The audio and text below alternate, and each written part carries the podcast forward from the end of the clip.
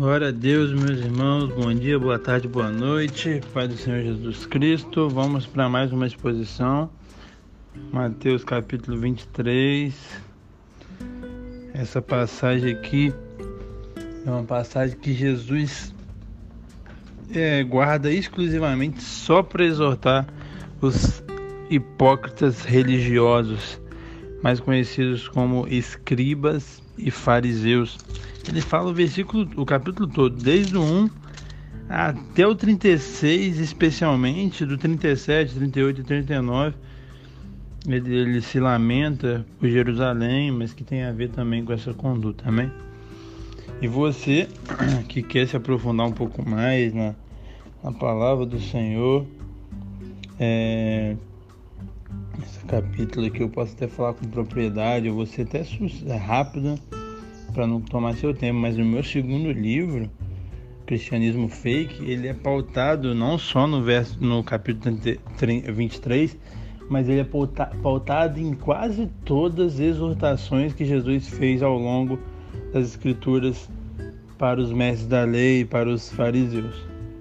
É, eles não eram cristãos, mas a gente entende que toda escritura, né, é divinamente inspirada e própria para o ensino e para a repreensão. Eles não eram cristãos em si, mas infelizmente tem muitos cristãos vivendo igual esses fariseus. Então, eu estudando há tempos atrás, Deus me despertou para escrever, que já tinha um livro sobre o cristianismo fake em cima das condutas dos fariseus. Amém? Então, que se quiser, pode estar adquirindo físico, a gente envia para todo o Brasil. Enviamos para alguns irmãos, enviei para quatro irmãos hoje, para a glória de Deus. E nós temos um e-book também, apenas apenas 11,99, bem acessível. E teve uma irmã também que, que já comprou. Glória a Deus por isso. Estou muito feliz por estar abençoando vocês. Amém? Então vamos para a exposição do texto. Então aqui você vai ver, e você eu creio que já viu, né? Que que aqui Jesus vai condenar mesmo os fariseus. E o primeiro ponto a ser destacado, do verso 1 ao 12, é o perfil do falso religioso. O falso mestre, meu irmão, como lá em Mateus 7, que ele vai nos ensinar a gente julgar, que a gente tem que julgar os falsos mestres. Você viu agora no 22 o perigo do falso mestre na frente, porque ele vai ensinar coisas que não existem e vão cegar pessoas e vão conduzir pessoas erroneamente. E a primeira coisa que eles fazem é a usurpação da autoridade espiritual. Falsos mestres normalmente são adorados. Como Jesus falou, na cadeira de Moisés se assentam. Moisés era o líder, então ele, ele legislava a, a sociedade, mediante a Deus, dava lei e tal. E eles sentam nessa cadeira. E não como Moisés, porque Moisés foi o mais humano, mais, é, um, dos mais, um dos melhores líderes que já passou por essa terra. Mas eles assentam para falar que é a autoridade máxima. A palavra do Senhor, a gente vai entender quando a gente estuda ela, que ninguém é mais importante que ninguém, meu irmão pastor, o evangelista, o profeta, o apóstolo, o mestre, o diácono. É, ninguém é mais importante que ninguém. Porque para o pastor pregar lá, tem que ter um diácono lá na frente. Tem que ter, dependendo da igreja, igual a nossa, Batista da Lagoinha grande, tem que ter alguém lá no estacionamento. E aquela pessoa do estacionamento é menos importante de quem está trazendo a palavra? Não, todos são importantes para Deus. Todos trabalham dentro das suas habilidades para edificação do corpo de Deus. O que acontece muitas das vezes? Primeiramente, os pastores, é, eu falo pastores porque é, o, é o, o que a gente entende erroneamente que são os maiores. Ah, o pastor maior, a gente idolatra pastor, idolatra pastor e está totalmente errado mas normalmente a gente, a gente tem essa, essa visão porque eles mesmos querem essa idolatria. Eles mesmos chamam para ele essa idolatria de de se achar que são realmente os melhores. E quando eu falo eles, eu não estou falando dos pastores verdadeiros, não, tá, gente? Os pastores verdadeiros eles reconhecem. Eles sabem que precisa das pessoas, sabem que não são melhor do que ninguém, sabem que todos são pecadores. Eu estou falando dos pastores falsos, falsos mestres, na verdade, os falsos pastores. Entendeu? Então, primeira coisa é a usurpação da autoridade. Ele fala que, que vai dar uma direção porque ouviu de Deus, mas essa direção não tem conformidade nenhuma com as escrituras. Eu sei, já aconteceu comigo, que o Espírito Santo ele fala com a gente coisas específicas. E igual eu expliquei uma vez, eu não lembro qual áudio, qual, qual capítulo, mas tem coisas específicas que ele explica que não está escrito na Bíblia, igual o meu exemplo. Ele mandou vir para BH. Não está escrito na Bíblia assim, Jean, você vai para BH com a Carol. Não está escrito. Mas está testificando que a gente que ama o Senhor, ama o reino dele, vai talvez ter que sair de perto dos seus familiares, sair de perto da sua parentela, vai ter que deixar de sepultar o seu pai, como a gente estudou ontem na live no Instagram, não sei quem acompanhou, sepultar seu pai para fazer a obra do reino. Então, a direção que o Espírito nos dá está com, em conformidade com as Escrituras. Mas esses falsos mestres usurpam a autoridade espiritual falando que ser, sendo de Deus algo, mas não é.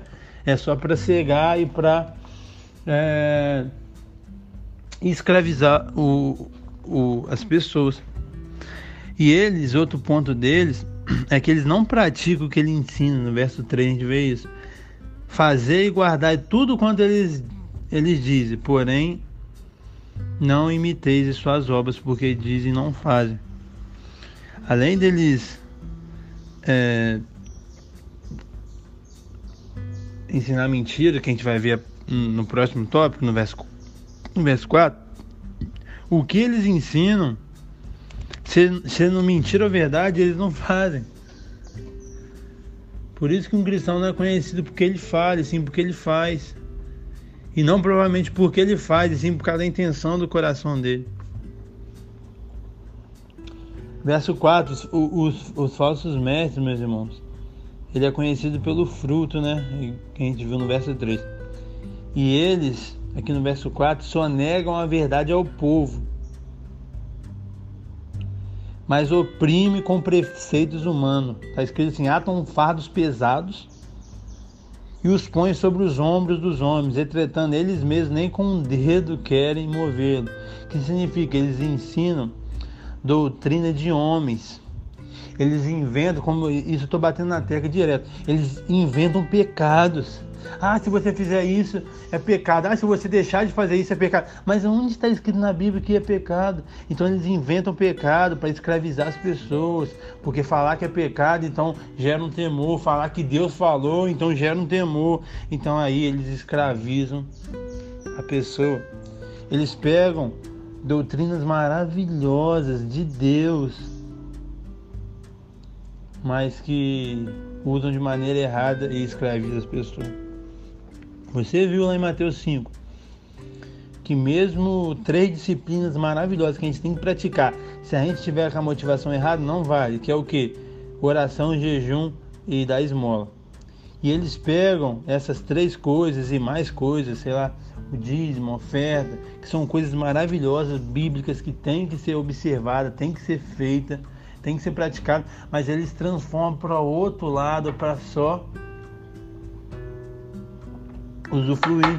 Eu acho que um dos, um dos maiores pontos é, é, é realmente o dízimo e oferta.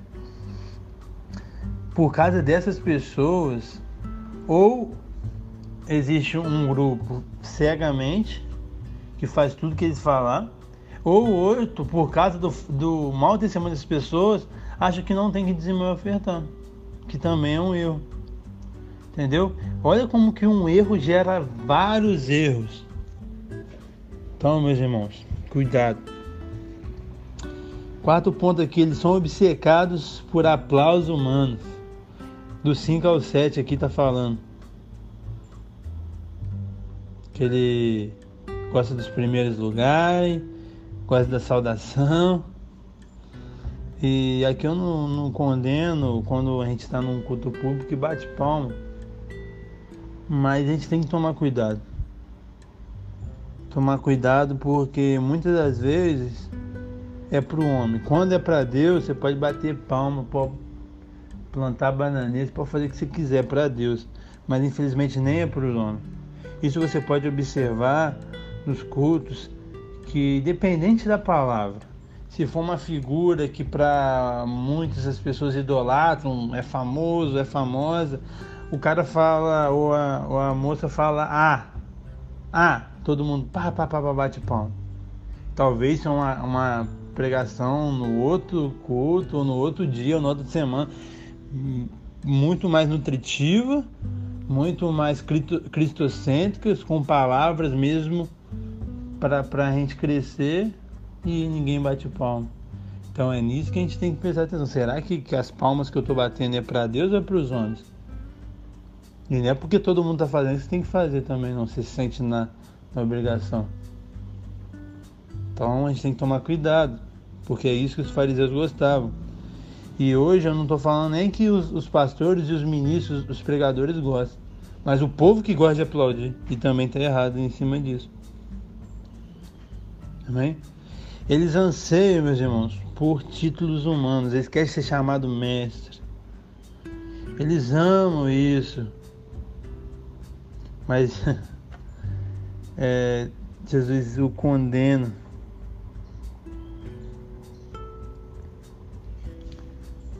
E, e fala que o maior entre vós será servo de tudo. Quem se exalta é humilhado, quem se humilha é exaltado.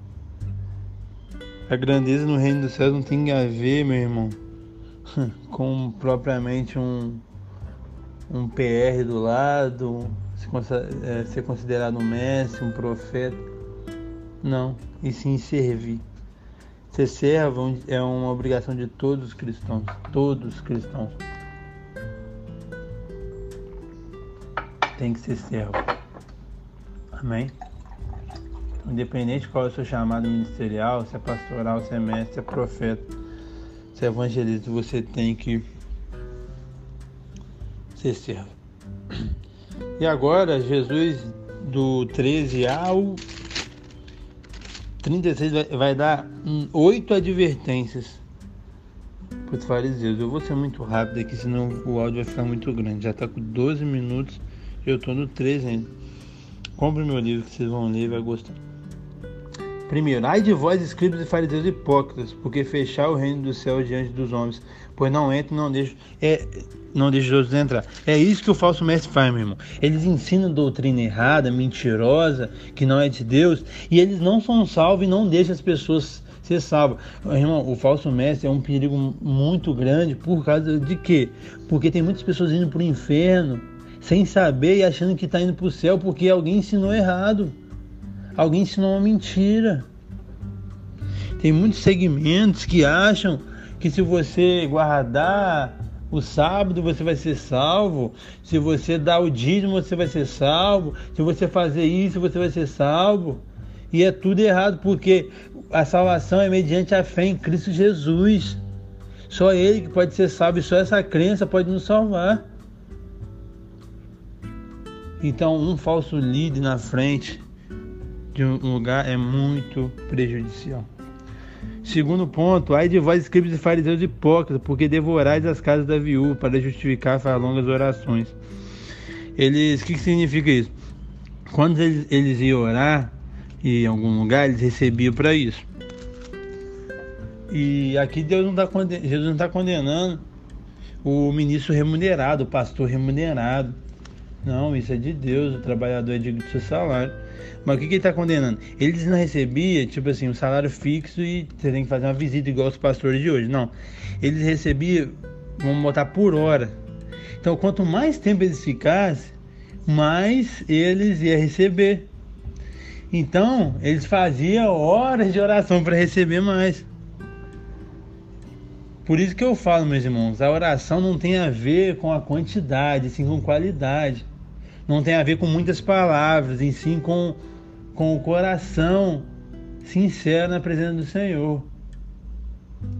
A Bíblia não, não fala sobre o tempo, sim sobre como, onde, quando, como.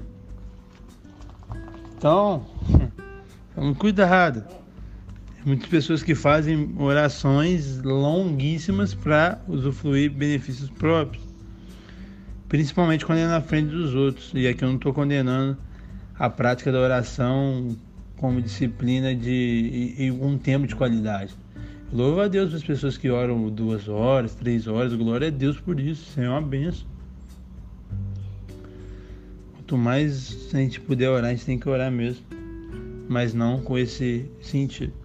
Terceira condenação. Ai de vós, escribas e fariseus hipócritas, porque rodeais o mar e a terra para fazer prosélio. Uma vez tornais filho do inferno, duas vezes mais. Quarta. Ai de vós, guias cegos, que dizeis: quem jura pelo santuário, é nada, mas quem jura pelo ouro do santuário fica obrigado. Insensatos, qual é maior, ouro ou santuário? E aqui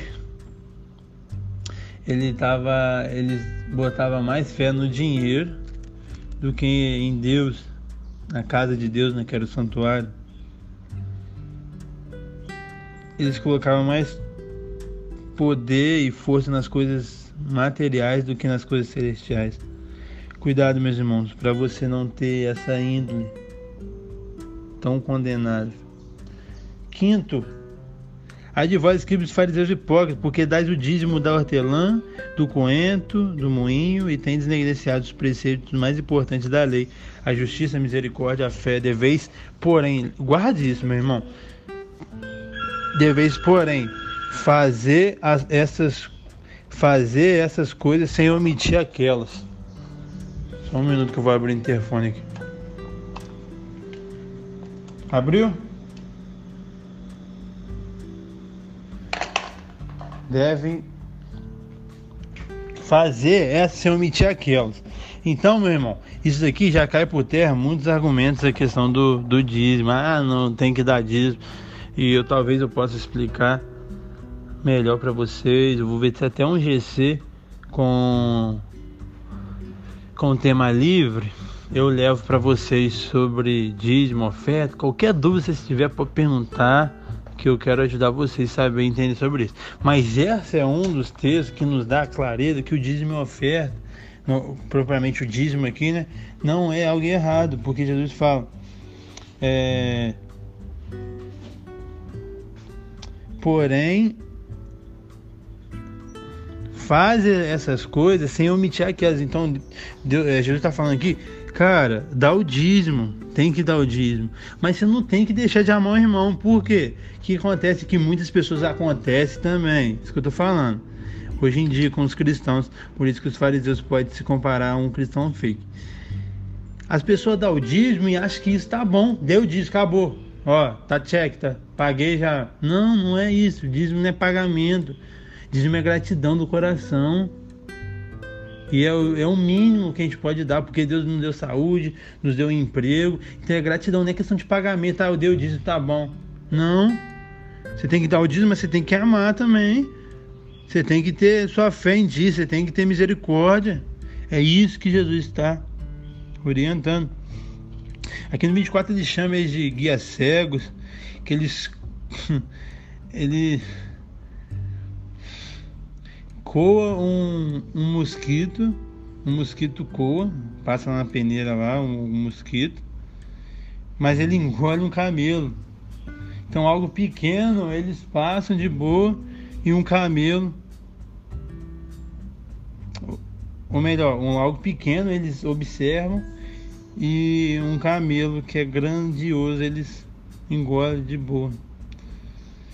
Outro ponto o sexto, ai de vós, escribes fariseus hipócritas, que limpais o exterior do corpo, do prato, mas esses estão por dentro cheios de rapinas. Fariseu cego, limpa primeiro o interior do, do corpo.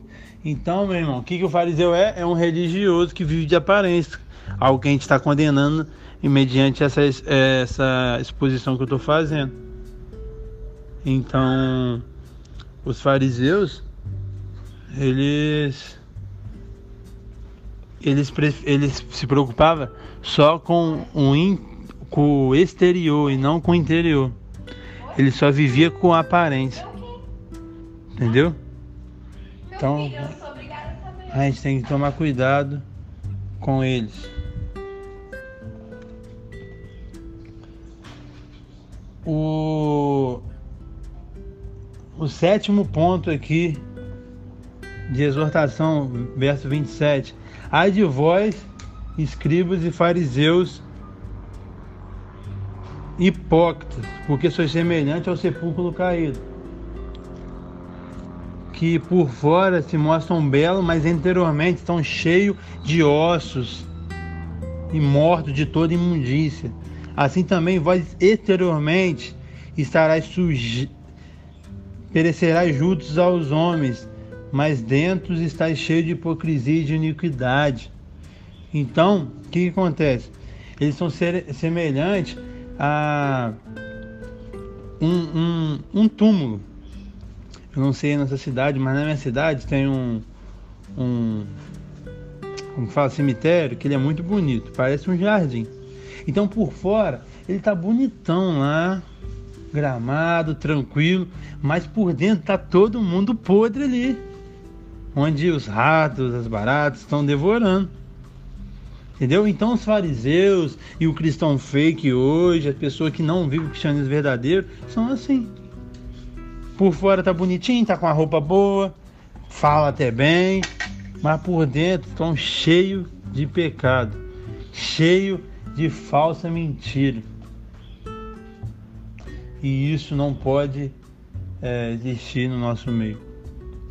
E o, o, último ponto aqui, do verso 29. Ai de vós, escribas e fariseus hipócritas, porque edificais os sepulcros do profeta, adornais o túmulo do justo.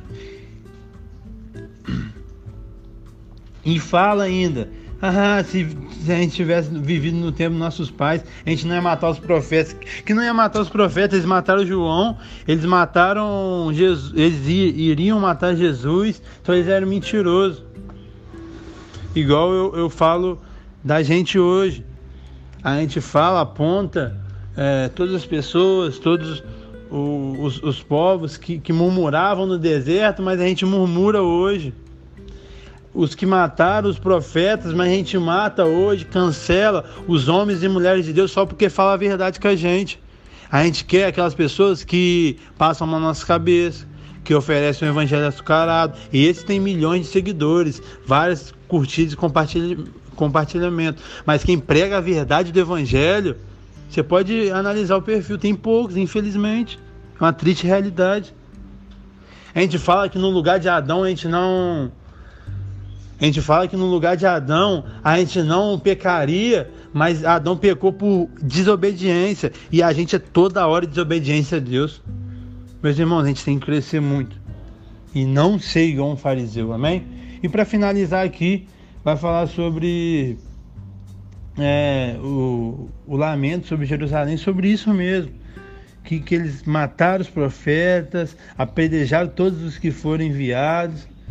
E Jesus ele queria reunir todos, que era a, a nação prometida ali desde sempre. Mas infelizmente, por a dureza do coração que eles não se converter, não vai acontecer com todos, né? Só com quem se converter. Amém? Deus abençoe sua vida, sua casa, sua família. Compartilha esse é, estudo maravilhoso. Fique com Deus.